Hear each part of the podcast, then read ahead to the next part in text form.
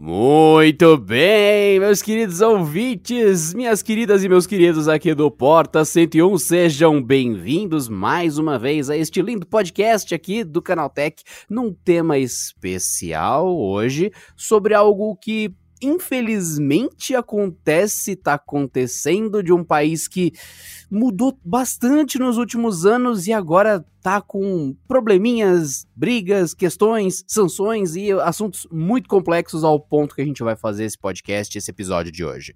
Eu sou Adriano Ponte, Porta 101. É aquela coisa, né? A gente não pode dizer que não está surpreso, que a gente fica, ah, meu Deus, o que, que aconteceu? Todo mundo sabia que ia acontecer. Eu sou o Pedro, Porta 101. É, eu também acho que foi só uma questão de tempo. Aí eu tô com o Pedro nessa. Eu sou o Felipe Demartini, Porta 101. Já vinha se desenhando, né, essa, essa situação e, como todo mundo falou era só questão de assinarem o papel lá. Eu sou o Douglas Siriaco, Porta 101.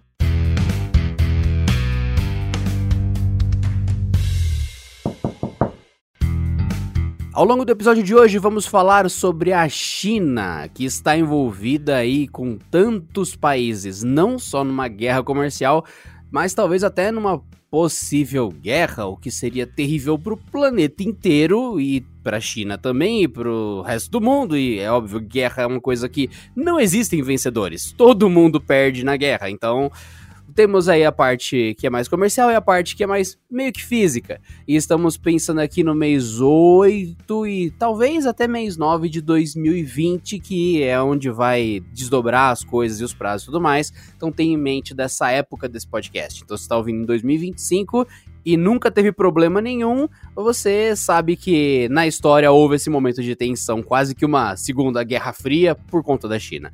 Então, vamos pro episódio.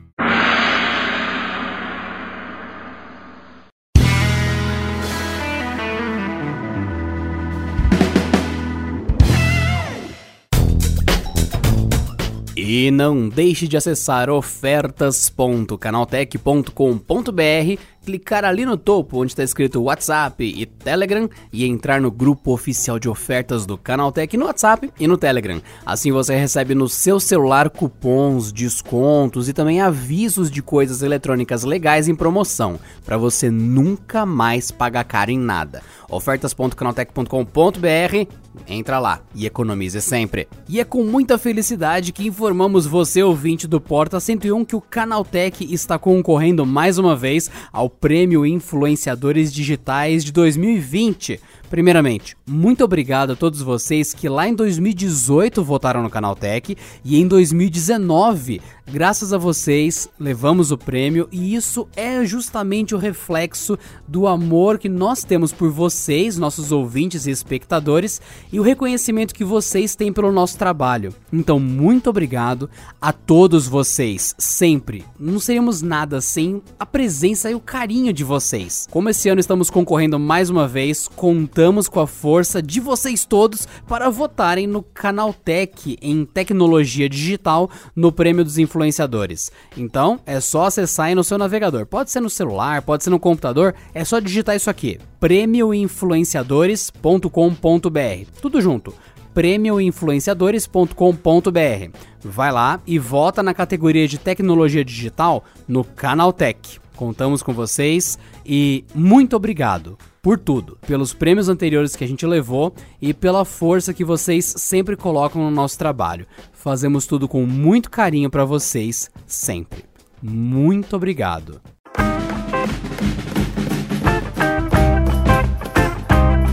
Muito bem, primeiramente, só para deixar todos vocês do Porta 101 muito bem recolocados aqui com essas pessoas, eu e o Pedro Cipoli, vocês ouvem em todos os episódios.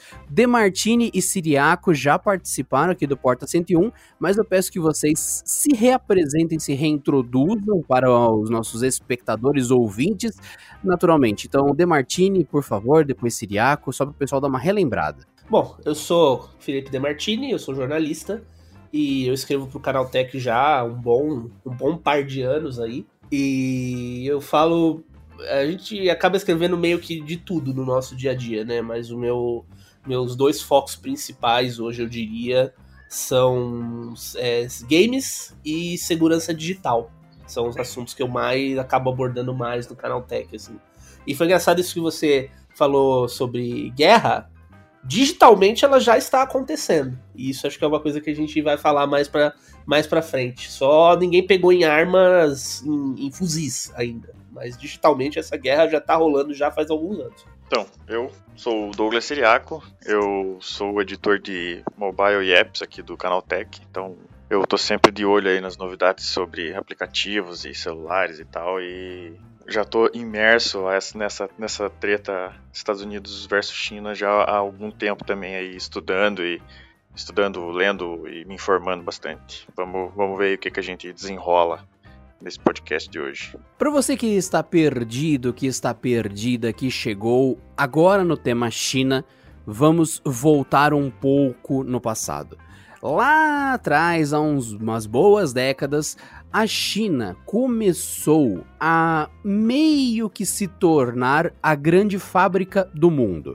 Ou seja, as maiores empresas de tecnologia, de outros itens, insumos em geral, começou a aproveitar que na China existe uma mão de obra consideravelmente mais acessível, um custo muito menor do que no resto do mundo, e as fábricas começaram a ir para lá. Então, vamos dizer que você fabrica tênis. Então, em vez de fabricar tênis aqui no Brasil, você monta uma fábrica na China, porque a mão de obra é mais acessível, você tem um custo muito menor e você fabrica o mesmo tênis que custaria 10 reais de produção aqui no Brasil por 5 reais, 4 reais, 2 reais na China.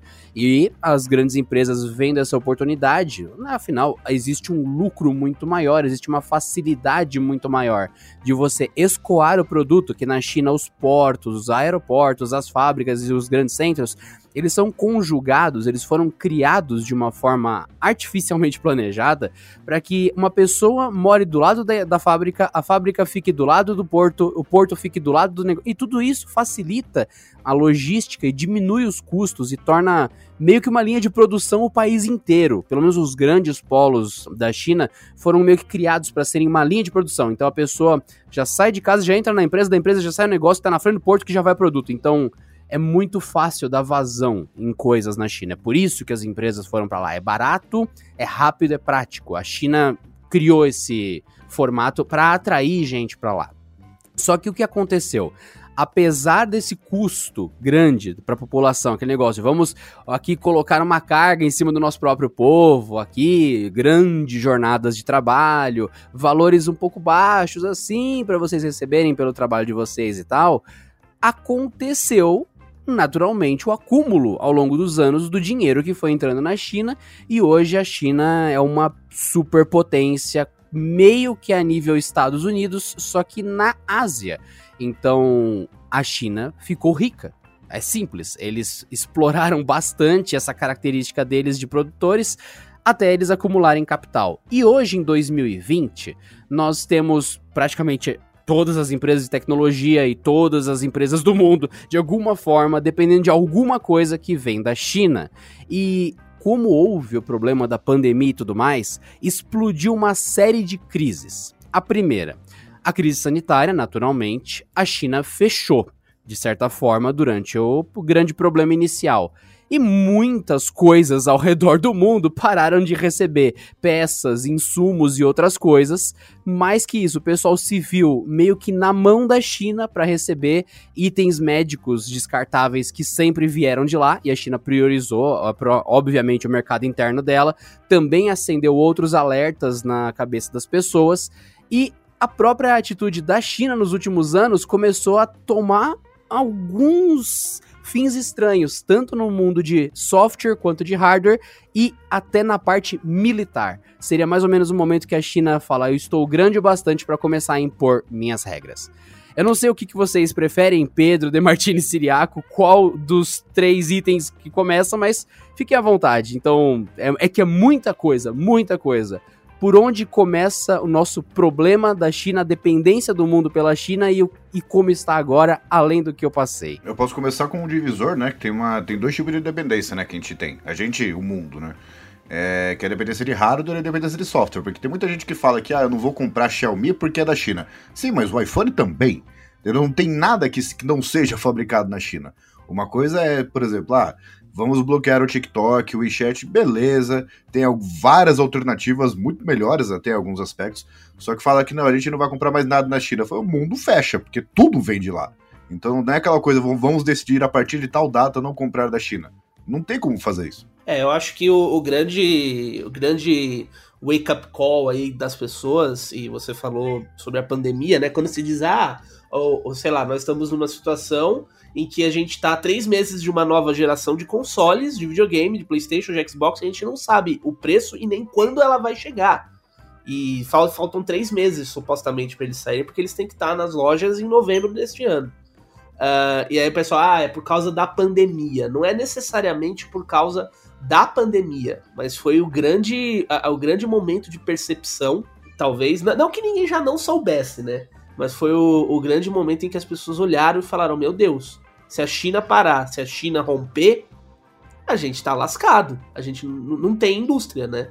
E isso, isso para quem gosta de tecnologia, isso se se, se refletiu em absolutamente é, todos os lugares, eu diria, né? Preço de hardware cresceu, os anúncios de hardware ficaram uma bagunça, uh, enfim, o preço de celular subiu. Claro que tem outros fatores, né, também, mas um dos grandes fatores para essa, essa confusão que a gente está vendo hoje é justamente o fato da China ter sido uma das primeiras grandes atingidas pelo, pelo Covid e ter tomado uma atitude muito rápida, muito drástica e totalmente né, adequada para a situação de fechar e para e paciência, depois a gente vê o que faz. Eu penso que é um tema bem complexo, esse bem complexo mesmo, porque ele envolve questões de décadas, né? É, assim, desde quando a China, desde quando houve a Revolução Chinesa, que deu uma guinada em diversos aspectos na, na política, na economia da China, é, a partir do, dos anos em que a China começou a, a se abrir para o mercado mundial e com uma série de, de vantagens, é, como o Adriano apontou na abertura do programa, de mão de obra e, e, de tecnologia, né? Eles, eles conseguiram uma evolução tecnológica muito grande. É, vocês devem lembrar, e quem vocês aqui, né, os meus colegas de, de microfone aqui hoje, é, que já são um pouco antigos aí também na, na, na, face da Terra, e quem é o ouvinte mais antigo também deve lembrar que no começo da onda dos smartphones, é, aqui no Brasil existia até um termo bastante pejorativo para se referir né, ao, aos aparelhos chineses, a gente chamava de Xing Ling, porque eles eram, de fato, cópias muito mal feitas né, de, de aparelhos que eram desenvolvidos e concebidos na Europa, nos Estados Unidos, enfim. Mas com o tempo eles nos últimos anos, assim, nos últimos, na última década e meia, sei lá, eles conseguiram um salto de qualidade muito grande e hoje os produtos chineses são muito bons, né? É, ditam tendências, é, não só em hardware como em software também. E você começa a ver o quanto isso preocupa e incomoda os Estados Unidos. E aí você entra numa seara geopolítica mesmo, porque claramente existem elementos é, políticos, né, é, geopolíticos, é uma decisão é, estritamente política, ela não é baseada, essa decisão do Trump de banir aplicativo, de banir a Huawei, a ZTE, não tem muito lastro na realidade, assim, essas acusações que são feitas, né, é, de que eles fornecem dados dos cidadãos dos Estados Unidos para o governo chinês e tudo mais. É, o TikTok, inclusive, ele tem uma é, ele não tem o, os dados das pessoas usuárias de outros países que não a China, porque o TikTok ele tem um outro nome lá até, mas esses dados eles não ficam armazenados na China e tudo mais. Então eles têm uma eles se protegeram para fugir dessas regras que obrigam as empresas na China a colaborarem com o governo, vamos dizer assim. Então, aí a gente pega uma uma, é, é, amarrando com, com, o que a gente estava falando sobre essa questão de se é possível se livrar da China, é, se livrar da China no sentido assim, né? Vamos parar de consumir produtos chineses, obviamente. É, eu acho que é uma questão que vai muito além de, de querer, obviamente, né? Porque a gente precisa, a gente sempre precisa pensar na, nas possibilidades e o mundo hoje ele é muito dependente da China e também no, no, no que está por trás, né? No, em, em que tipo de discussão, em que tipo de intenção motiva essa discussão, né? Eu acho que é sempre importante pensar nisso porque a gente tem é, tanto essa, essa questão de que os Estados Unidos, como a grande potência econômica do, do século XX, é, é, após, no fim do século XX, né, quando acaba a União Soviética, enfim, é, mas, e agora a China ela emerge como essa alternativa, né? Então ela, existem previsões do Banco Mundial, do FMI, de que o, a economia da China pode ultrapassar dos Estados Unidos. Então tem todos esses elementos assim que entram que, que entram nessa nessa nessa fogueira, né? Que botam lenha nessa fogueira assim do e que vai resultar no que aconteceu essa semana, vem acontecendo nos últimos meses, dos Estados Unidos literalmente banindo produtos chineses, que também pode ser considerado até uma resposta a, a, um certo cerceamento que o governo chinês já executa em relação a algumas empresas estrangeiras no país e tudo mais. Né? Sim, sim. É, essa é uma parte que eu até esqueço de falar, o, o Siriaco lembrou agora, que a China, ela já faz muitos anos, gente, inclusive, para vocês que estão ouvindo, ela tem um negócio chamado Grande Firewall da China, que é a grande muralha da China, só que digital. Então, o como funciona? Aqui do lado de fora, dá a impressão de que tudo funciona na China exatamente como aqui, porque a gente recebe aparelhos da Xiaomi, a gente recebe aparelhos, recebia, né, da Huawei e tudo mais, e eles vêm funcionando. Então você tem a impressão que é exatamente assim que eles são dentro da China. Só que não, é o que o Siriaco explicou. Dentro da China, para os aplicativos e as coisas funcionarem, eles são diferentes. Porque lá ainda existe, por incrível que pareça, censura na internet. Depois de tanto tempo que o mundo foi criando, a China foi fazer meio que o contrário. Então, ela abriu as portas para as empresas, mas não para as informações. Então, o Partido Comunista Chinês, que literalmente é o que administra e tudo mais, a China e tudo mais, e funciona as coisas e tal, tem que passar tudo por eles. E não é um exagero, é uma realidade. É a política do país, é a política da China e deles. Então, quando alguma informação está na internet, ela foi aprovada pelo Partido Comunista Chinês, pelos censores e tudo mais e tal. Então, se você está falando algo numa TV, numa rede social, é porque o governo permitiu. E se alguma coisa for dita, como por exemplo, o massacre da Praça da Paz Celestial, que é a Praça Tiananmen, enfim, sei lá o que, é um, é um evento histórico terrível. Vocês podem procurar no Google, enfim, só colocar Massacre da Paz, Praça da Paz Celestial. É uma informação que não existe, que foi apagada da história da China, porque o governo não quer que o povo, povo saiba. Então, para uma Xiaomi operar lá, ela não pode oferecer os aplicativos do Google. Para uma empresa que está aqui, no, por exemplo, o Facebook, funcionar lá, ela teria que só se comunicar dentro das regras da China. Então, meio que vão se criando subserviços. Então, é o Weibo, se eu não me engano, né? O, entre aspas, parecido com o Facebook da China.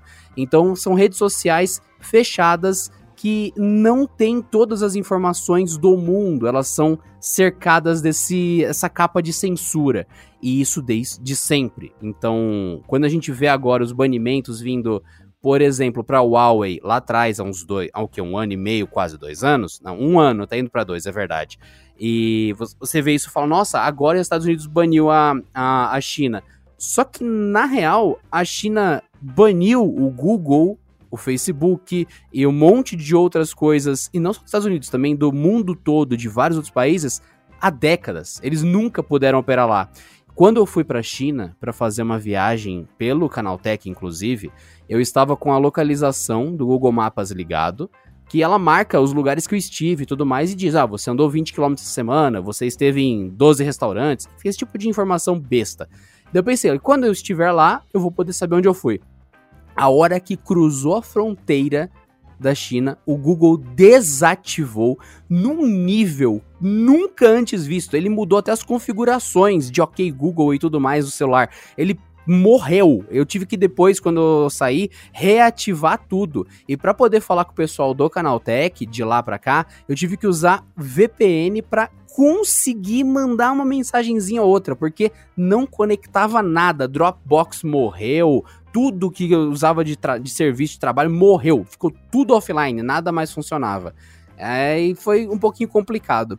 E dentre tudo isso, o que me impressionou na época que eu tava. Na época. Nossa, parece que eu fiquei seis meses na China, né? Não, foi uma semana. Mas no, no momento que eu estava lá e que eu dei uma andada assim nas ruas e tudo mais, eu fui para Shenzhen e eu esqueci o nome do. Ah, e naturalmente Pequim. Uh, idiota mas em Shenzhen especificamente, me impressionou a quantidade de unidades de segurança que eles têm na rua. Então, tem vários postos policiais, vamos, vamos exagerar aqui. A cada 500 metros, num poste, tem uma lâmpada da polícia, vermelha e, e azul piscando, como se tivesse uma viatura, e uma câmera, 360 graus ali. Aí você avança mais 500 metros, tem outra câmera. Tem ali mais de novo aquela, aquela luzinha da polícia. Então eles colocam vários pontos que deixa nítido e avisado. Você está sendo monitorado o tempo todo. No, o, o, governo vê tudo. É, é, assustador. E nos ônibus tem uma coisa que talvez não seja tão óbvia. Eu só descobri lá. Tem um ID na parte de fora de cada ônibus na China, escrito, por exemplo, 271403. E esse ID fica marcado nos quatro lados do ônibus para caso aconteça alguma coisa ou por verificação de rotina, alguém do governo queira olhar quem tá dentro do ônibus, eles digitam esse ID e daí você entra no ônibus, inclusive no que eu estava tinha, tem umas duas, três, quatro câmeras dentro dos ônibus para sempre ficar de olho na população. Então, é, é complicado a gente colocar a parte aí, que tá certo, que tá errado. Porque, nossa, são culturas completamente diferentes. Então, você que estava ouvindo, querido ouvinte, querida ouvinta, enfim, fica a questão para vocês ouvintes que é, a China não tem a internet livre, parece. Então, é, é, o Partido Comunista Chinês conseguiu fazer algo que não existe em nenhum outro país. Em nenhum. É único da China. Único. Essa questão da, da vigilância, ela é tão ferrenha que quem assistiu Black Mirror deve se lembrar daquele episódio com a Bryce Dallas Howard. Eu não vou lembrar o nome do episódio agora. Mas aquele episódio que eles têm um aplicativo que as pessoas recebem notas, né? E, e a China é muito ainda protótipo, tá em teste, acho que só em Pequim, se eu não me engano, mas eles estão desenvolvendo porque a, a, a internet, apesar de ser muito muito restrita, ela tem os seus os seus aplicativos chineses. Tanto que por muito tempo a China não teve. É, os jogos de videogame não chegavam na China, mas as o mercado é tão grande lá que as empresas desenvolviam jogos específicos para a China. Então você tem o Call of Duty e você tinha o Call of Duty da China, sabe? E, e, tudo isso, apesar da internet ser muito restrita e muito controlada, ela é muito conectada também. Eles têm os próprios aplicativos Exatamente. e as próprias, as próprias soluções deles. E tudo isso é, é, é, é uma coisa que, tecnologicamente, eu não consigo imaginar o, nível, o nível das entranhas desse sistema. Mas sim, é, é sim. É, é, muito, muito conectado, então eles conseguem criar um sistema de crédito social com base Uh, nas transações que você faz pelo WeChat, que cruza com, sei lá, o seu imposto de renda, não sei se é assim que se chama lá, que cruza com a sua ficha policial, e aí de repente, numa hora que você vai fazer um pedido de um financiamento para. Tô, tô dando exemplos, tá? Não sei se funciona exatamente assim na cultura chinesa, mas o, o que importa é o raciocínio. É, na hora que você vai pedir um financiamento para você comprar, sei lá, uma casa ou um carro, a, a, o banco tem condições de olhar o teu teu crédito social e você saber se você é uma pessoa boa, se é uma pessoa ruim, se já cometeu crimes ou não. Ou na hora que, entendeu, você. Não, só, só uma nota sobre. Mais, esse... mais investigado ou menos investigado pela polícia, vai ter menos vigilância, mais vigilância com base nisso. É, é uma coisa assim, absurda. É, o esse cometer crime não é crime que nem aqui no, digamos, Ocidente, né? Que é crime, crime mesmo, assaltos, essas coisas. Na China tem uma lista de, de crimes que são assim: você basicamente fala mal do Partido Comunista. Isso é um crime. É um crime tão ruim quanto assaltar alguém, assim, no, na, na, cultura deles, né? No, no, país deles. E, por exemplo, ah, o, o Trump, né? Porque aí, aí já não é os Estados Unidos, é o Trump, né? Ele vai lá, bloqueia ou fala que não vai comprar coisas da Huawei, ou qualquer coisa assim. E os Estados Unidos é o vilão, ele tá sacaneando a China.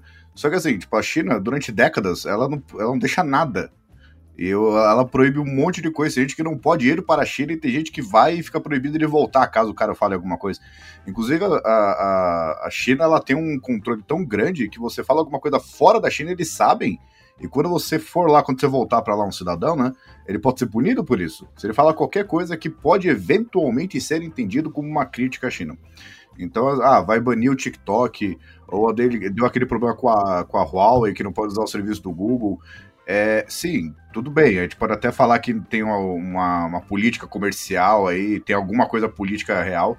Só que a China faz isso há anos e ninguém fala nada. Só que agora os Estados Unidos faz, e ele é o vilão. Eu, eu nunca entendi esse, essa coisa. É, sempre foi proibido um monte de coisa lá. E para mim, assim, é uma questão muito mais é, assim, de longo, de médio prazo do que essa coisa instantânea de cortar, né? Porque, por exemplo, os Estados Unidos ele pode até cortar, falar que não, não pode mais usar o TikTok. As pessoas vão arranjar um jeito de usar. Quem quer usar, vai usar. Só que fica aquela questão de quando o presidente da república toma, um negócio, toma uma decisão dessa, porque a, a própria população já está mais ou menos de acordo com isso. Porque eu, ele não ia simplesmente falar isso se todo mundo adorasse um aplicativo que fosse inquestionavelmente bom. Não é o caso. E fica aquela coisa. Eu, por exemplo, jamais usaria o TikTok, porque essa coisa de, ah, se pode é, mandar dados para a China, que tem aquela coisa, uma, uma história que tem aí que tá, tá rolando que ah, os dados ficam em Hong Kong, que Hong Kong é China, mas não é China, é a China Trinder, né? Que ela faz parte da China, mas não faz, então o Partido Comunista não teria acesso tal, ou não teria por que acessar caso não, não, não, não tenha acontecido nada. Só o fato de existir essa discussão, para mim, já, já tira todo o crédito do aparelho, porque é, você não tem essa discussão, ah, o Google o Google ele pega as suas informações tal, tudo, mas ele, primeiro que ele não vaza. Ele, tem até brigas judiciais nos Estados Unidos de é, governo tentando acessar o dado de uma pessoa e o Google não deixando. Entendeu? Isso é, isso é muito claro, né? E o TikTok não, você não é, é, é normal, os dados podem ir para lá para eles estudarem. E tem outra história também que fala que eles pegam esses dados para ver, para ajustar os produtos dele para vender no mercado ocidental. Então assim, são duas versões que se contradizem, né? Uma a gente pega, mas não faz nada, outra, outra a gente pega, mas a gente usa para o bem, né? Então, assim, só o fato de ter essas duas versões, que é uma coisa muito comum lá, né? Que assim, você não sabe exatamente o que é verdade ali, né?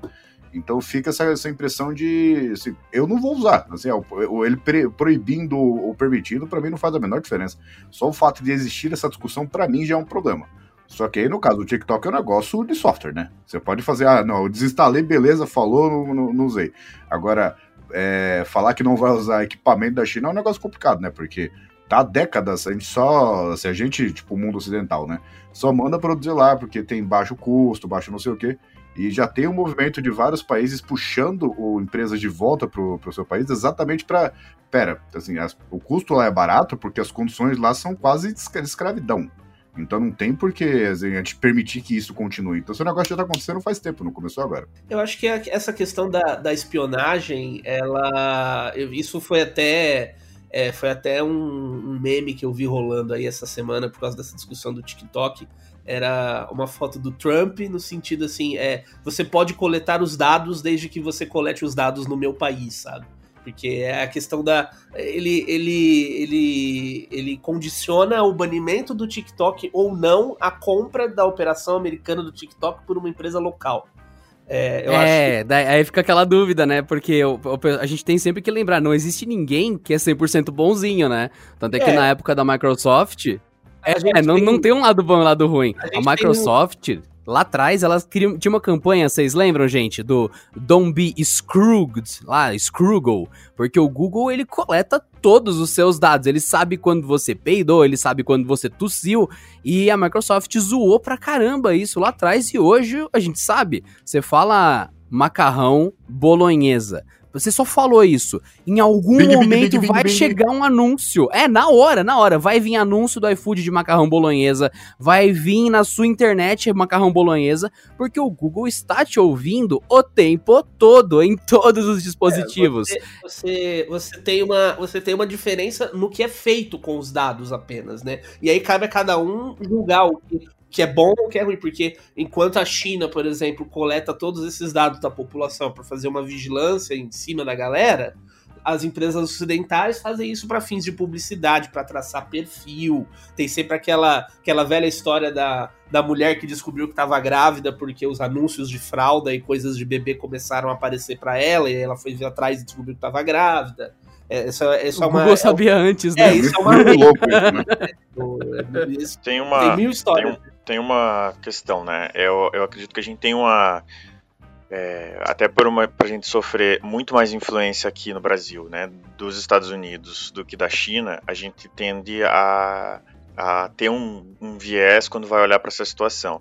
Por exemplo, o, existem uma série de estudos, o, o Facebook foi inclusive multado por isso, isso é uma discussão bastante em voga lá nos Estados Unidos, inclusive, é, nessa, envolvendo essa questão de dados, né? O, o, teve todo aquele caso da Cambridge Analytica, é, em que por, por, dados acessados de forma irregular pelo Facebook, é, a campanha do Trump, inclusive, a campanha do Brexit na, na Inglaterra, a favor do Brexit né, na Inglaterra, da saída do Reino Unido da União Europeia, eles utilizaram esses dados para traçar perfis das pessoas e produzir anúncios publicitários é, direcionados para, é, vamos dizer assim, é, sei lá, eu, o, que me, o, que, o que me toca é é, garrafa plástica. Essa é uma coisa que eu fico muito preocupado. E eles conseguiram traçar esse perfil com base nas coisas que eu curto, as, as coisas que eu posto no Facebook, enfim. Com esses dados em mão, a, a Cambridge Analytica, que, é uma, que era uma empresa de marketing e tal, ela pensou, ela bolava o quê? Então vamos produzir anúncios é, que vão dizer assim, ah, esse, esse candidato, ele se preocupa com esse e esse tipo de coisa. E aí esses anúncios eles vinham personalizados para pessoas com o meu perfil, enfim, é, de forma a me convencer a, a votar no, naquele candidato, porque aquele candidato vai atender as minhas demandas de forma específica. E assim, é, você fazer conteúdo propaganda política é, tem uma série de regras, enfim, né, é, que você tem que, que, que seguir. Mas o lance desse caso da Cambridge Analytica é que foram usados dados obtidos de maneira ilegal para produzir um tipo de conteúdo personalizado, direcionado, que, que tem esses mesmos moldes dessa publicidade direcionada da internet que a gente conhece, como vocês falaram, né? Ou se você, se você fala macarrão bolonhesa, ou se você pesquisa, né, macarrão bolonhesa, ali você vai ficar dias vendo anúncio do Google, anúncio no Facebook, enfim, relacionado ao que você pesquisou. É, e eu estou dizendo isso tudo porque é lógico que o sistema de vigilância na China ele é absurdo e é muito amplo e ele é inclusive é, invejado né, por algumas, algumas autoridades, alguns países é, ocidentais, né, ditos ocidentais, desse lado de cá do, do mundo, é, gostariam de ter uns sistemas de vigilância talvez tão eficazes assim, né, tão, tão amplos quanto os da China tem, quanto a China tem lá, é, mas o, o, lance é que mesmo que em, em menor grau esses, esses dados obtidos pela, né, que são coletados pelo Facebook, pelo Twitter, pelo Google, eles também têm um viés é, político, mesmo que seja, em alguns casos, estritamente financeiro, né? Mesmo que o objetivo seja estritamente financeiro, eles acabam também tendo, entendendo aí que essas, essas permissões também envolvem questões políticas, né? O, é, regulamentações ou desregulamentações que permitem que as empresas tenham acesso a uma quantidade imensa de dados, assim, a gente continua sendo é, monitorado, gente, os nossos dados continuam sendo alvo de, de acesso é, de forma irrestrita. O que eu acredito é países como os Estados Unidos mesmo, eles possuem mecanismos e possuem uma margem de, de, de possibilidade, vamos dizer assim, de se ajustar à lei para evitar que tais coisas, né, que, que esse acesso irrestrito, que esse acesso desenfreado aconteça. Eu não acredito que na China, por exemplo, vá surgir uma legislação que vá proteger a privacidade do, do usuário. Então, nesse ponto, é, eu acredito que existe a possibilidade dos Estados Unidos, do Brasil, enfim, né, de países em que é, existe um processo democrático mais é, como é que eu posso dizer? Enfim, existe um processo democrático de, de construção das leis ali e tudo mais. É, você não tem um, um, governo ultra centralizado, você não tem, né, você tem uma, por mais que a gente tenha questões aí com as nossas democracias, a gente tem uma democracia muito mais é, ajustada, vamos dizer assim, a gente acaba tendo mais possibilidade de, de ter, de, de, alcançar essas legislações que vão garantir privacidade, proteção dos dados e tal, né? Mas, então, é, enfim, só concluindo meu raciocínio, é, mesmo nos Estados Unidos a gente também ainda vê é, situações de espionagem, de uso indevido desses dados e tal, né? Sem contar questões é, políticas de Estado, de espionar outros países, espionar outras, outros, outros líderes de, de, de Estado, como o Edward Snowden revelou lá naquele esquema da NSA que espionou todo mundo e tal. Então, assim, existe uma cultura da espionagem lá também. E, eu, e daí eu volto no meu ponto inicial, que é essa é uma questão, sem, sem também colocar que quem, tá, quem é bonzinho, porque eu acho que nenhum, né, nenhum dos lados aí tá, não tem inocente né, nessa história.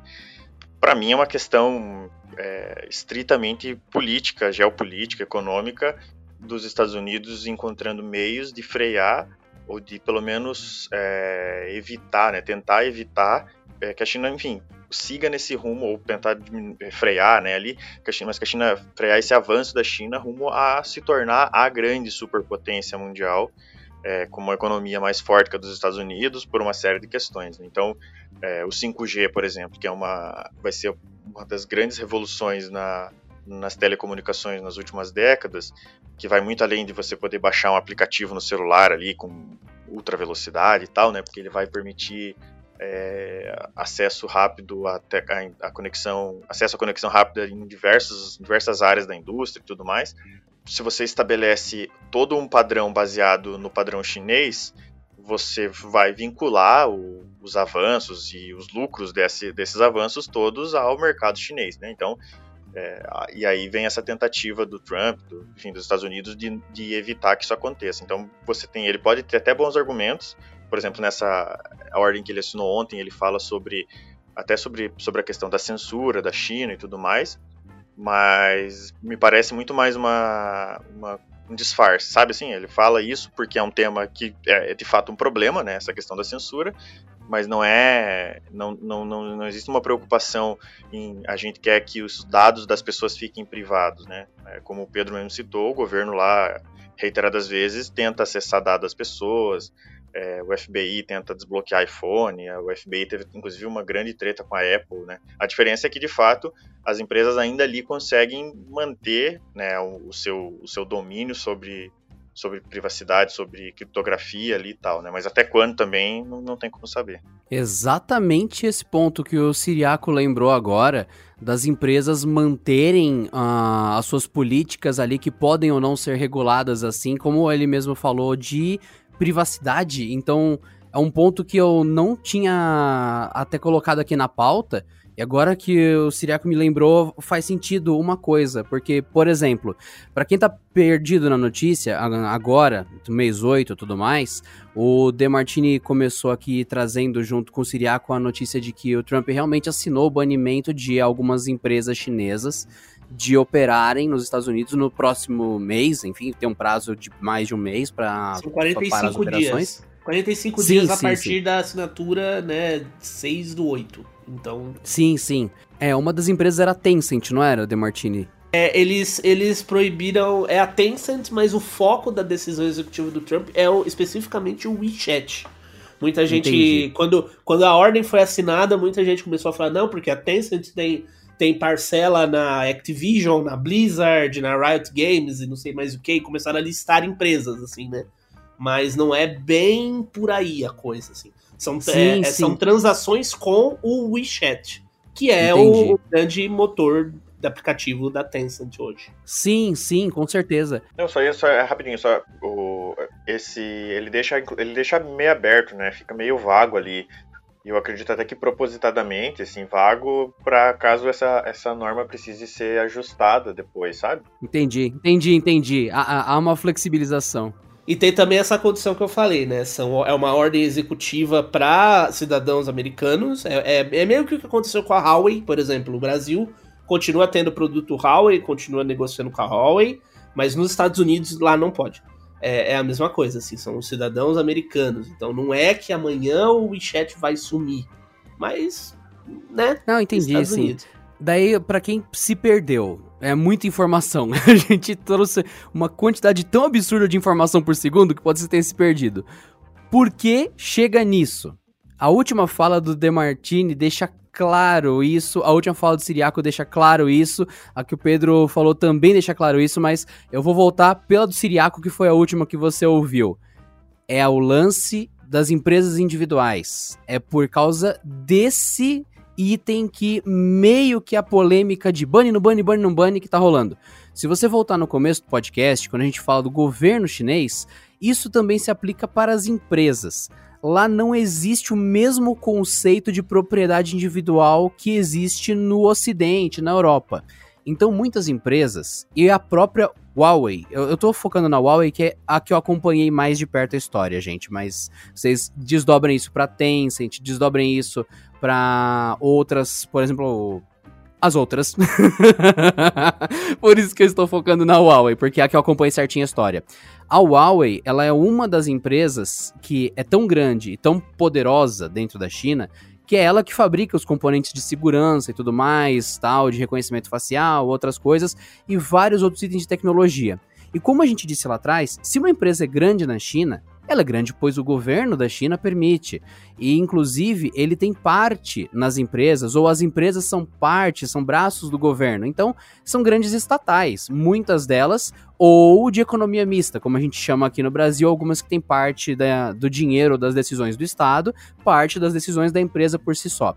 E daí que vem esse estopim, é daí que vem a ideia do banimento, da privacidade, da segurança. É aí que o pessoal é, juntou uma coisa com a outra. Se é verdade ou não, se funciona ou não, isso daí é uma história muito longa. Mas é por conta disso. Como o governo chinês tem todo esse detalhe de controle da população e tudo mais, e as empresas que estão na China estão, pois o governo permite, e as empresas que são chinesas ou são do governo chinês ou têm parte do controle do governo chinês, que vem a questão.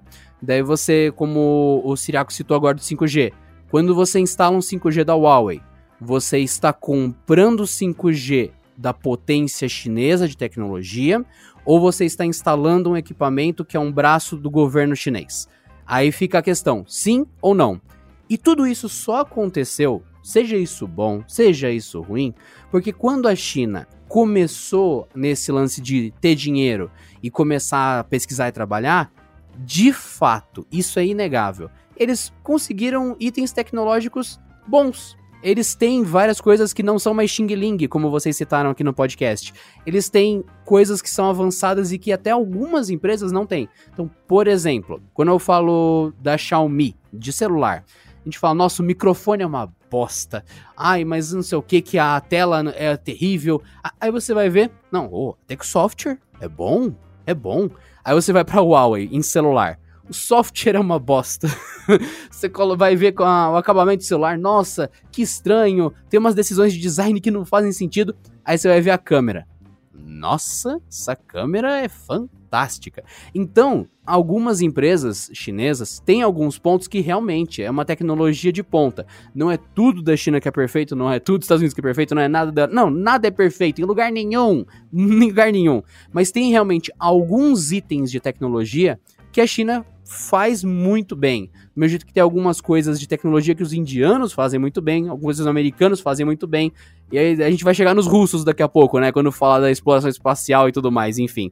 Mas é justamente esse valor que todos os países têm tido que também deu valor à tecnologia chinesa, por isso que o 5G da Huawei, inclusive, foi se espalhando pelo mundo, só que é essa questão das empresas, até que ponto elas são estatais, se são estatais, isso é bom ou ruim, e elas estão entrando nos países pelos produtos ou como uma parte de algo maior.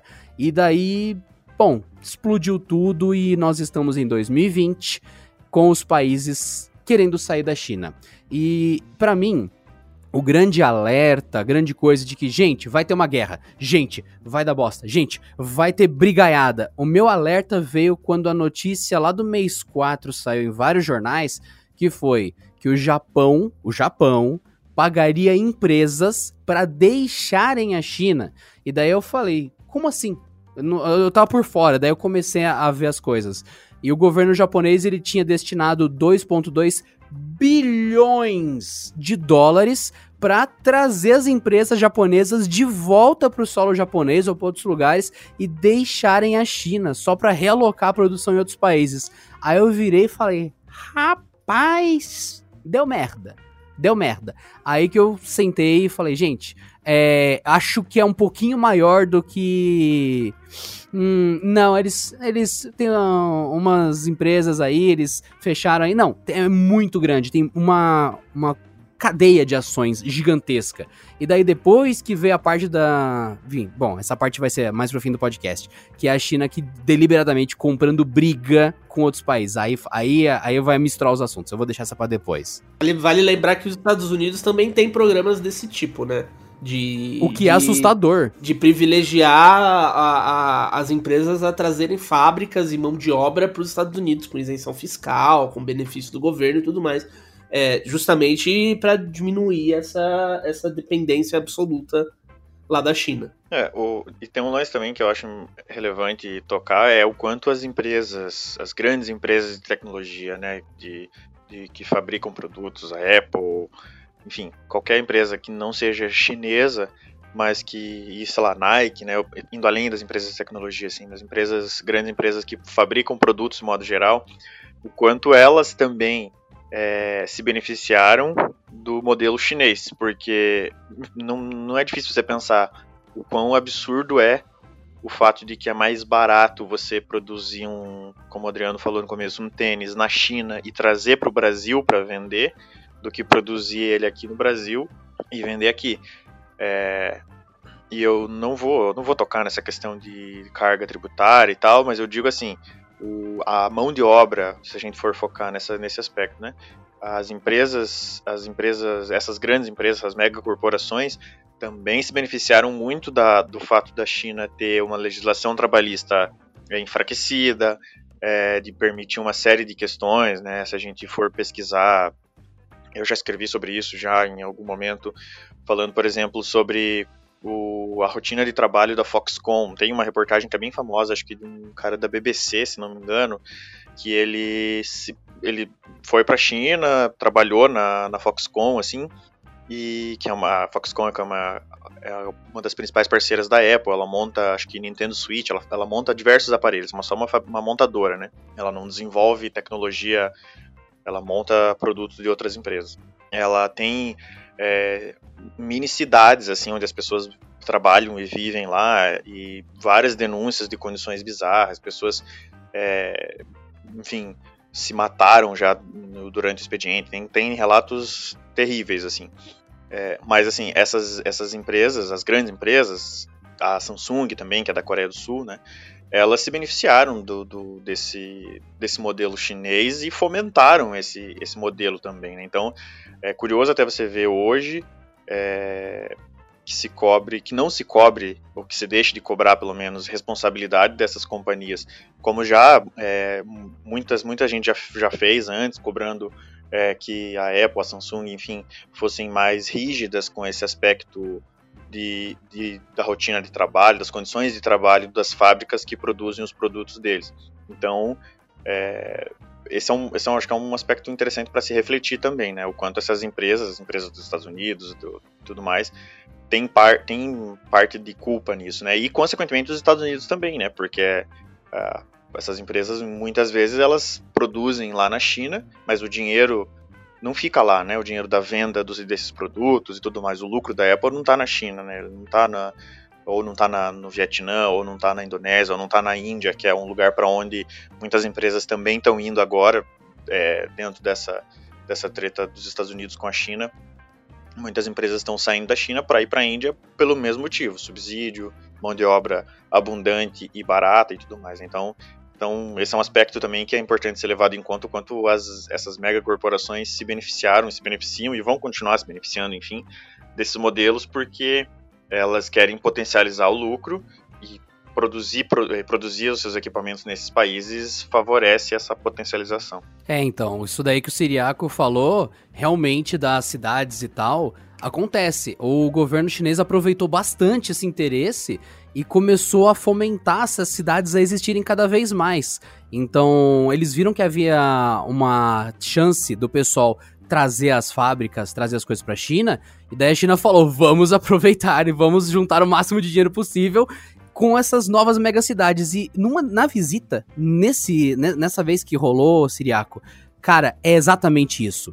A pessoa tem o dormitório construído na frente da fábrica. E daí você pergunta pra galera que teve, lá, a gente entrou na fábrica da Huawei, você pergunta, ah, e tal, o que, que vocês fazem pra se divertir e tal. Aí a resposta é: ah, a gente trabalha, 16 horas por dia, enfim, foda-se. E a gente vai pra, pra aqui, pro, pro dormitório, aqui na frente, e toma uma cerveja, assiste um pouco de filme e vamos dormir para trabalhar amanhã. Tipo, é isso. É, são, é isolado, é só, é só pra trabalho. Aí você pega o carro para sair do, do polo de fabricação das coisas, para ir pro, pro centro de uma cidade, anda, anda, anda, anda. Não tem nada! Tá isolado por, tipo, meia hora de carro até chegar em alguma coisa. Então, meio que a pessoa, ela é livre para ir, mas boa sorte pra sair. Então, você sai tarde do trabalho, então, a sua casa tá do lado. Então, meio que você dorme, para trabalhar, para você trabalhar, para poder dormir mais tarde. E meio que não tem diversão, não tem nada em volta. E daí deu, isso funcionou tão bem que daí a China falou: "Vamos fazer pra caramba disso". E tem cidades, cidades, cidades, cidades inteiras que foram construídas para lucrar em cima de quem quiser que ali tenha trabalho pra caramba. E com esse acúmulo gigantesco que teve de recursos, a China virou um grande poço de capital, ela tá com muita grana há muito tempo começou a rolar a parte que acho que ninguém esperava no mundo, que além desse lance de tipo, ah, China, bom, ruim e tal, a China deliberadamente começou há um tempo atrás, não lembro se é dois ou três anos atrás, construir ilhas artificiais no mar da China, no sul do mar da China, né? Daí o pessoal falou, peraí, que é isso? Ah, não, é para pesquisa, tudo mais, tal, vai ter estações portuárias, enfim, um monte de coisa. E hoje, em 2020, a gente foi surpreendido por uma coisa negativa, que é a China criando bases militares no meio do mar do sul da China e a China reivindicando todo o mar ali, toda aquela região que banha tantos outros países que você começa a pensar nos arredores ali, que, gente, é, convido todos vocês a entrarem no maps.google.com, vocês que estão ouvindo, e digitarem China, só pra vocês lembrarem o tamanho do país, é um país do tamanho de um continente, e lembrarem que faz divisa com a Índia, com a Tailândia, com o Vietnã, com a Coreia quase ali, né? O mar. Tô falando do mar, viu, gente? Mar. Com o Japão. É tudo uma galera que tá muito próxima pelas regiões ou de fronteira direta, por terra, ou de região marítima. Então tem muitos países ali do Oriente que estão em volta da China. E ela meio que começou a reivindicar todo esse mar para ela, pela soberania do governo chinês com as ilhas que agora são claramente ilhas militares. E do nada você vira e fala: caramba, tinha toda essa coisa da China até agora ser um, um país que era um grande polo produtor do mundo e agora começa um problema de fronteira, de expansionismo, de influência militar. Será que a gente vai entrar em guerra com a China do nada? porque justamente é o momento que a China acumulou tanto poder que ela vai falar, ah, beleza, agora eu vou contestar o mundo. Ela tava jogando War até agora, juntou um monte de tropinhas e agora ela vai começar a jogar os dados para expandir as tropinhas, então é meio assustador. Então é muito complicado. Essa parte daí de, de poder ofensivo mesmo da China do nada é uma coisa que acho que ninguém esperava. Isso se mistura ainda mais na decisão e eu nem sei para onde isso vai levar. E eu não quero que o mundo entre em guerra. Quem, qualquer um que seja a favor de guerra deve lembrar: todo mundo perde. Todo mundo perde. Não tem vitorioso numa guerra. É aquela coisa, né? Voltando à pergunta inicial, tipo, ah, se dá para viver sem a China? Tipo, na verdade dá, só que é mais uma, acredito eu, uma decisão do próprio consumidor do que o das empresas, né? Porque não é que as empresas foram seduzidas pela China, pelos processos deles e tal. Não, eles vão para onde é mais barato. Só que a partir do momento que, que nem acontece com coisas ambientais, né? Que, ah, você vai comprar alguma coisa e essa coisa foi ser de uma empresa aí que tem um monte de escândalo de, de vazamento de petróleo no mar, etc e ela se recusa a comprar, a própria empresa tem que, tem que mudar a sua postura, né?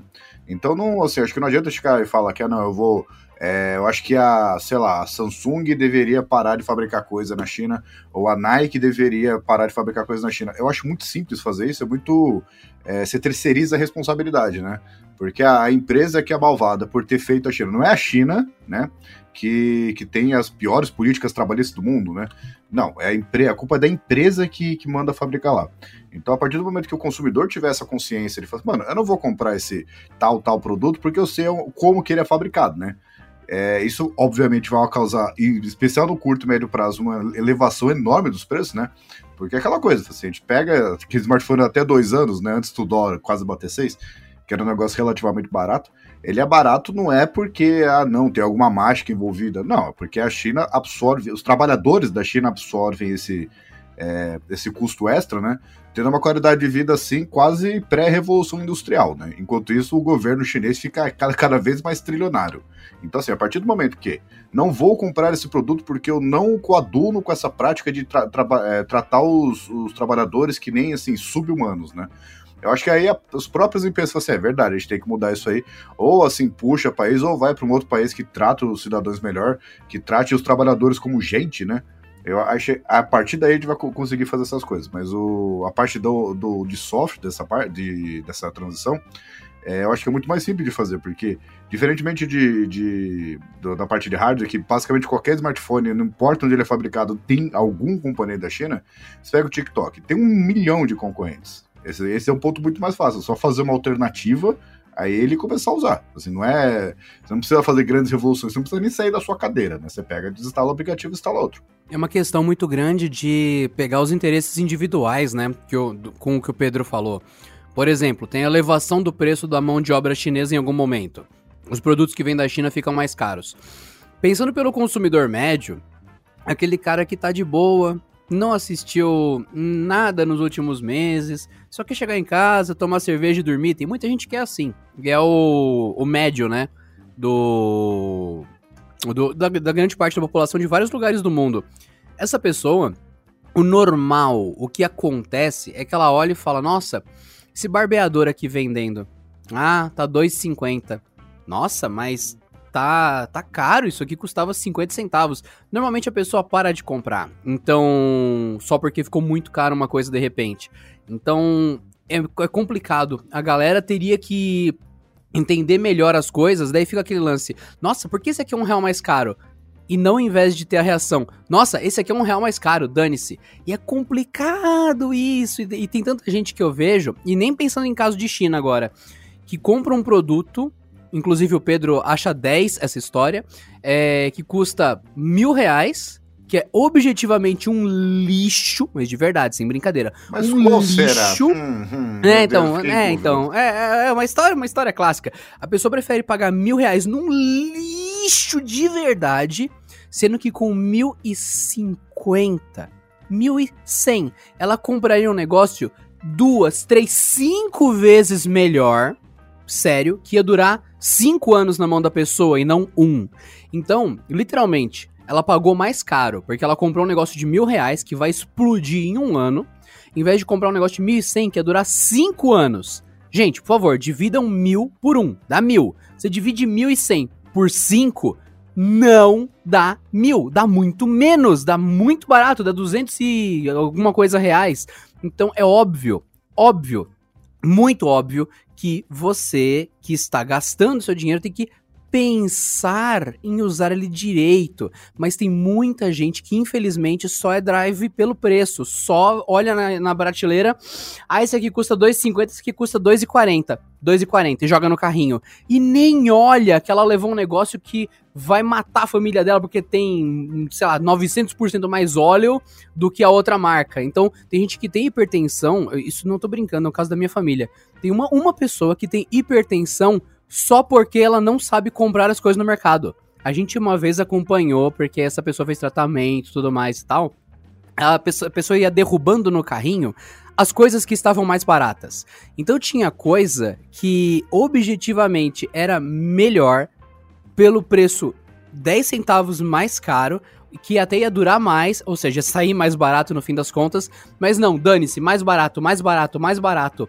E foi uma grande transição na vida dessa pessoa, porque ela descobriu que a margarina que ela usava custava, sei lá, um real de diferença da manteiga que o médico começou a falar para ela comer. Então era só uma diferença idiota. Manteiga e margarina, que todo mundo no Brasil sabe a diferença brutal entre manteiga e margarina.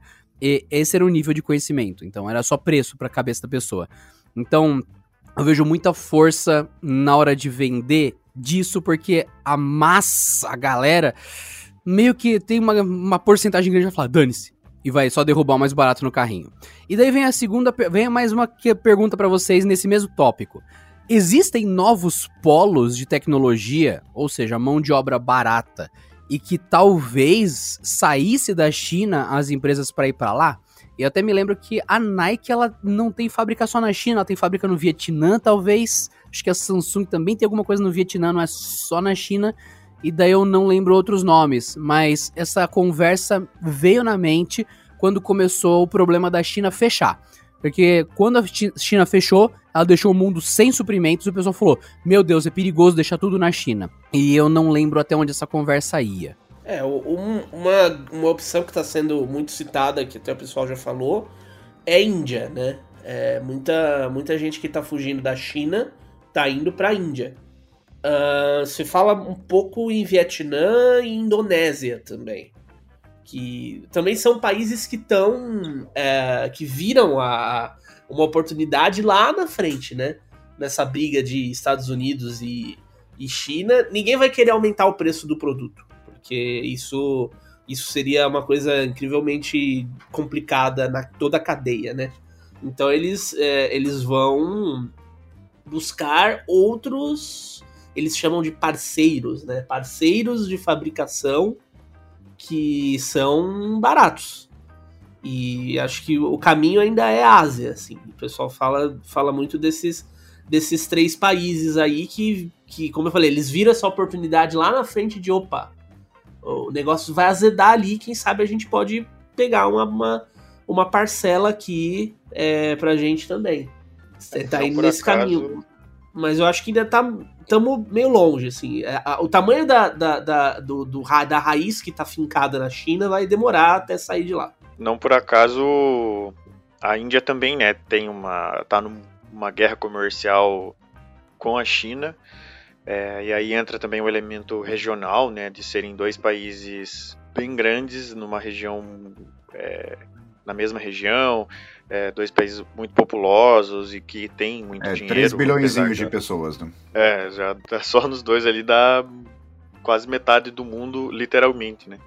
Então, você a, chegou a, a ter briga, briga mesmo, no soco entre soldados chineses e indianos na fronteira entre os dois países. A Índia também baniu o TikTok, baniu uns aplicativos, baniu vários aplicativos é, de origem chinesa.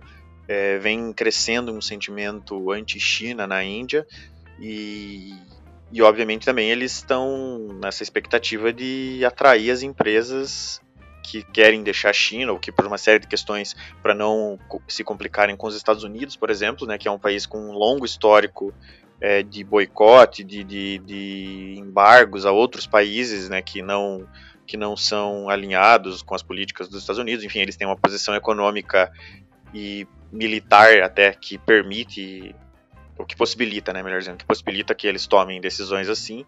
É, então a Índia ela desponta acho como a grande a grande beneficiada ali do, do, do, desse conflito e, dessa, e do que pode vir, né? Pegar, ela pega o rebote dessa, dessa treta dos Estados Unidos com a China, porque ela muitas fábricas vão continuar na Ásia, como o Demartini falou, e a China também vai oferecer mão de obra abundante, mão de obra barata e tudo mais. Então, é, já tem a Foxconn, né, que como eu comentei, que é a parceira da Apple, já tem fábrica na Índia.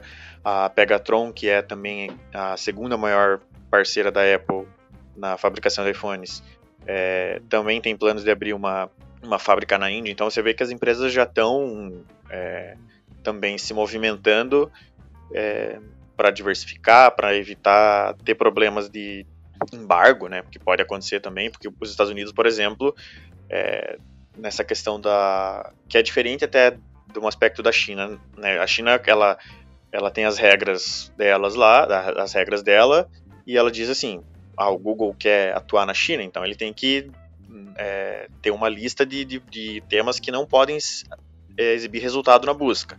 E aí o Google decide, beleza, então não quero assim. Rolou inclusive uma treta esses tempos porque o Google estava é, desenvolvendo secretamente um buscador para voltar a atuar na China, e aí deu, quando isso se tornou, vazou, os, os funcionários fizeram uma movimentação lá e o Google suspendeu o programa. A Apple removeu esses, esses dias uma porrada de aplicativos na China a pedido do governo chinês, porque eles não foram, não passaram por regulamentação, essas coisas assim. Mas os Estados Unidos, por exemplo, ele, ele baniu a Huawei, mas ele não se limita ao seu próprio território, né? Ele está é, pressionando outros países. O embaixador dos Estados Unidos, inclusive, esses tempos falou que o Brasil pode sofrer consequências caso ele inclua o, a Huawei no 5G. É, os Estados Unidos pressionou países europeus para fazer o mesmo. A, a França vai, vai banir a Huawei, né? Ao longo, acho que até, até 2028 eles deram um prazo, 2025, não me lembro exatamente, para deixar de usar produtos da Huawei. A, o Reino Unido também baniu a Huawei nessa mesma toada, assim, né, dos Estados Unidos. Então, você vê que é um, é um os Estados Unidos usa essa, essa posição para para também pressionar outros países. E aí eu imagino que as empresas, já prevendo essa possibilidade, elas já começam a, a, a se movimentar para evitar grandes problemas lá na frente. Eu fico imaginando se em algum momento alguma das operações viria de alguma coisa, de alguma empresa, de algum lugar para o Brasil, porque teve uma época mais áurea, assim, em termos de indústria, do polo. Indu como, é, como é que é? Zona Franca de Manaus? É isso? Eu acho que o Pedro tinha trazido isso em algum momento. Gente falou, falando francamente, aí o Pedro lembrou da Zona Franca. Mas isso é de uma outra época, de um tempão atrás. Eu fico pensando, será que em algum momento essa grande mudança, que muitas empresas vão ficar pulando daqui para lá, daqui para lá, se alguma delas vier para o Brasil? Porque o Brasil não é para iniciantes, né, minha gente? O Dema já visitou a Zona Franca de Manaus, hein? Eu já visitei a Zona Franca, quase morri de calor lá. Foi um dos lugares mais quentes que eu já, que eu já visitei na minha vida. É, mas é, é assim, é, eu nunca fui à China, mas eu fui à Zona Franca em 2010. É, nem, nem, se compara. Tá velho, hein, bichão? É, tô. velho já é apelido aqui. A quantidade de cabelo branco que eu tenho na cabeça diz muito. É, mas assim, tipo, o pessoal, ah, mas e a Zona Franca? Será que o Brasil não poderia se posicionar? Eu acho que tem uma outra coisa também, que aí a gente entra numa outra discussão, que aí a gente abre um outro, todo um outro podcast, que é a parte da carga tributária, né? A mão de obra no Brasil, apesar de precarizada, ela não é uma mão de obra barata. Tanto que o Brasil nem, nem, nem se mexe no sentido de ser um. Ah, sai da China, venha para o Brasil. Assim apesar da, da, da proximidade geográfica ser um, uma coisa bem interessante, né? Ainda assim. Come to Brazil, come to Brazil, é, a clássica. Não, é, isso aí não, isso não, não rola, não rola, não. É, bom, mas de qualquer forma tem muita movimentação que vai acontecer. Eu vejo muitas empresas claramente trocando de lugares e tudo mais. Pode ser que aconteça ainda uma outra coisa que vamos, vamos criar um país, vamos criar o. O Demaciristão, beleza? Tá lá o Demaciristão, um país novo, no meio do oceano lá. É um país lindo, assim, sabe? Um país sobre mega construções e tal. E todas as empresas vão para lá. E daí pode ser no futuro que aconteça o que aconteceu na China, no Demaciristão Tipo, todas as empresas colocaram tudo lá, saiu todo mundo da China, mas porque lá os preços eram bons, a logística era boa. Aí o Demaciristão, por algum problema, afunda no mar, ou então entra em guerra com o Demaciristão do leste, enfim, porque, enfim, países têm problemas, países têm vários caos internos e conflitos. E daí, de novo, o mundo fala: ai meu Deus, a gente concentrou todas as fábricas do planeta num lugar só. E pode ser que a gente tenha essa mesma conversa daqui a 20 anos, só que não sobre a China. Então, eu sinto que talvez seja um ciclo que se repita, porque agora o mundo é uma coisa só, porque a Terra não é plana e nunca será, deixando bem claro assim para caso alguém esteja ouvindo, esteja na segunda série, esteja aprendendo sobre a Terra ser esférica. Então, é importante deixar claro é, pode ser que, como todo mundo meio que conta com todo mundo, a internet uniu as pessoas, os satélites conectaram o planeta, a exploração espacial deve ser a próxima realidade. Então, é, é complicado. Acho que a gente vai cometer erros cíclicos algumas vezes pela facilidade que hoje é um navio de container cruzar o mar e entregar coisas que antes não existia. Então o pessoal começa a contar com isso e eu até vejo acontecer o efeito China 2.0 com outro país em outro momento e talvez nem por causa do governo do país, que no caso da China é meio que o governo do país que tá rolando. Mas no outro lugar, como eu falei, o Demaciristão. Imagina, tá tudo bonito, todo mundo lá fazendo as fábricas e de repente, um, cai uma bomba porque o outro Demaciristão ficou com inveja e explodiu tudo. Aí é complicado. Isso é uma coisa que ninguém cogitou, inclusive. Se tivesse acontecido algum, alguma guerra entre a Índia e a China, que tá quase acontecendo na real, e eles, os países começassem a se bombardear, gente, ia ser terrível igual. Porque o mundo, do nada, ia ficar sem suprimentos da noite pro dia, porque o país entrou em guerra. Então ninguém parou pra pensar como é imbecil, como é idiota colocar todos os recursos num lugar só.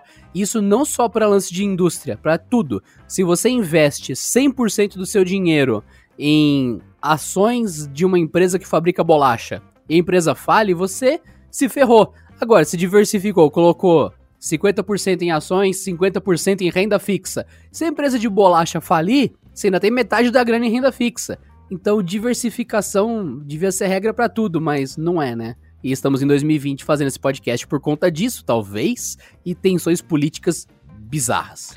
Não, uma coisa que eu acho que, que assim, é importante frisar é, eu acho que ninguém em sua consciência defende a China. Tipo, ah, não, a China tá correta, o jeito que trata os trabalhadores tá correto, eu aprovo a censura da China. Acho que ninguém faz isso. Só que assim, fica aquela coisa de que é, fica todo mundo quieto porque é o que, assim, é a locomotiva do mundo, né? O que produz tudo. Então eu acho que é mais um acordo, assim, tipo, tácito de, ó, a gente não vai encher o seu saco, porque, assim, o, a produção mundial basicamente depende de vocês. Mas eu acho que a partir do momento que assim, começar a, a ir para outros países que, que tratem os seres humanos como seres humanos, coisa muito estranha falar isso, né? Parece um pleonasmo, mas não é. Não pra China, né? então aí chega, se começar, que seja Índia, que seja Indonésia, que seja o Paquistão, tudo, e começar a melhorar as condições, eu acho que as pessoas vão começar a, a ver a China como ela realmente é, né? Porque o, assim, ah, não, tudo bem, são, é, acho que é um bilhão e meio de pessoas, uma coisa absurda, assim. E é, o, o, muito curioso é que ninguém sabe de nada que acontece ali. Assim, nada é, assim, é, é certo. Ah, não aconteceu isso. É o PIB, questiona até o PIB da China, né? Porque não tem como averiguar. Não é que nem os Estados Unidos que dá pra ver as coisas, né? Tipo, não dá pra entrar na China e ver se o, o crescimento de PIB deles é verdadeiro ou não. Então, quando começar a, a sair, as pessoas começarem a, a, comprar produtos de outros lugares, é, eu acho que não vai ser assim, essa, esse tratamento silencioso que geralmente a gente faz hoje, né? Porque é muito fácil falar, ah, não, é, a China é, é, é errado e tudo, não sei o quê. Tudo bem, só que assim, metade da sua casa basicamente foi fabricado lá. Acho que a partir do momento que isso parar de acontecer, é, as coisas começam a melhorar, pelo menos para os cidadãos de lá, né? E é isso aí. Bom, então, senhoras e senhores, Pedro De Martini Siriaco, mensagem final que vocês tenham para os nossos ouvintes do Porta 101 para a gente concluir esse episódio muito rico. De Martini, muito obrigado pelas maravilhosas informações trazidas. Siriaco, muito obrigado por todas as informações também. Pedro, por tudo que a gente trouxe aqui. Foi muito bom esse episódio. Eu agradeço bastante a vocês três por terem participado aqui lindamente do nosso episódio mais longo que a gente já fez. Não, não foi o mais longo. O mais longo foi o do 8 anos de Canaltech. Eu recomendo que quem tá ouvindo ouça. E deem a sua mensagem final para concluir esse assunto. Então, Pedro De Martini Siriaco, pra gente deixar isso para um próximo capítulo que ainda vai rolar. Que você ou não aí que tá ouvindo, que tá com receio de guerra, eu também estaria, e eu estou, eu não quero nenhum tipo de guerra. Mas vai rolar ou não os próximos capítulos, e espero que seja paz. É, eu, eu acho que, assim, independentemente de, de interesses de, de certos países é, na China ou interesse da China, as coisas acabam acontecendo naturalmente, né? Porque é, essa coisa de comprar as coisas mais barato da China e endossar o que eles fazem lá, é, isso naturalmente, é histórico isso, naturalmente vai entrar num certo colapso, porque vai chegar no ponto que fala, deu. Então é. Só que esse deu precisa de alguma coisa que vai acontecer depois, né? E a primeira coisa que vai acontecer é o preço aumentar de tudo, basicamente, né? Inclusive a, a, a oferta diminuir, né? Porque é, a capacidade de produção da China é muito grande. Aliás, é praticamente infinita, né? Então, é, assim, é vamos, vamos aguardar, só que eu acho que é a inevitabilidade da coisa de alguma coisa vai acontecer e as empresas vão acabar saindo de lá ou deixando de comprar de lá. Só que é um negócio que vai ser bem lento, bem assim, uma transição bem devagar. É, eu concordo com o Pedro também. Eu acho que a gente ainda, ainda vai levar um tempo até essa saída da China acontecer e até e mais tempo ainda até surgir um novo, uma nova grande China e um grande player que, que substitua na mesma na mesma capacidade. Mas pensando agora, talvez é, também esse, essa ideia de que isso está acontecendo, talvez ajude a, a pluralizar um pouco as coisas. Porque tem muita gente de olho né, nesse pote, né? Que hoje é só da China. Então, de repente, a gente tenha menos, menos questões no futuro. Estou sendo esperançoso. Vamos, vamos ver o que vem por aí. Eu, eu, eu bato na tecla de que as companhias têm muita responsabilidade, assim, é, sobre a forma como as coisas são produzidas, porque é, eu, como consumidor, posso de fato bloque, é, boicotar né, uma empresa ou outra, eu deixo de comprar uma coisa ou outra porque é, por essa por aquela razão envolvendo a forma como aquilo é produzido, obviamente, é, incentiva as pessoas a fazerem isso, enfim mas eu acredito que a nossa, a nossa ação enquanto indivíduo, mesmo coletivamente, ainda ela ainda é, é, pouco perto do que uma empresa como a Apple, como a Samsung, ou como a, enfim, qualquer outras empresas gigantescas que faturam é, bilhões, bilhões, bilhões, bilhões a cada trimestre, elas podem fazer. Então, é, esse, é meu, esse é meu recado aí para as empresas. Alô, empresas, é, cuidem melhor aí das, das companhias com as quais vocês terceirizam suas produções. E queria agradecer também o convite do Adriano, o convite do Pedro e a companhia do, do, dos dois e do Demo aqui também nesse, nesse debate aí que foi legal. Muito obrigado vocês também pelo convite. Qualquer coisa, só chamar. Eu tô na, na baia ao lado. Muito justo. E para todos vocês que estão ouvindo, não se esqueçam, quem estiver ouvindo no Android, vai no aplicativo de podcast que está ouvindo, dá 5 estrelinhas. Quem estiver ouvindo no iPhone, vai no podcast do iTunes, dá 5 estrelinhas e deixa lá um comentário, Porta 101, porque a gente faz o nosso melhor para trazer para vocês aqui este podcast. Eu sou Adriano Ponte e até mais. Porta 101.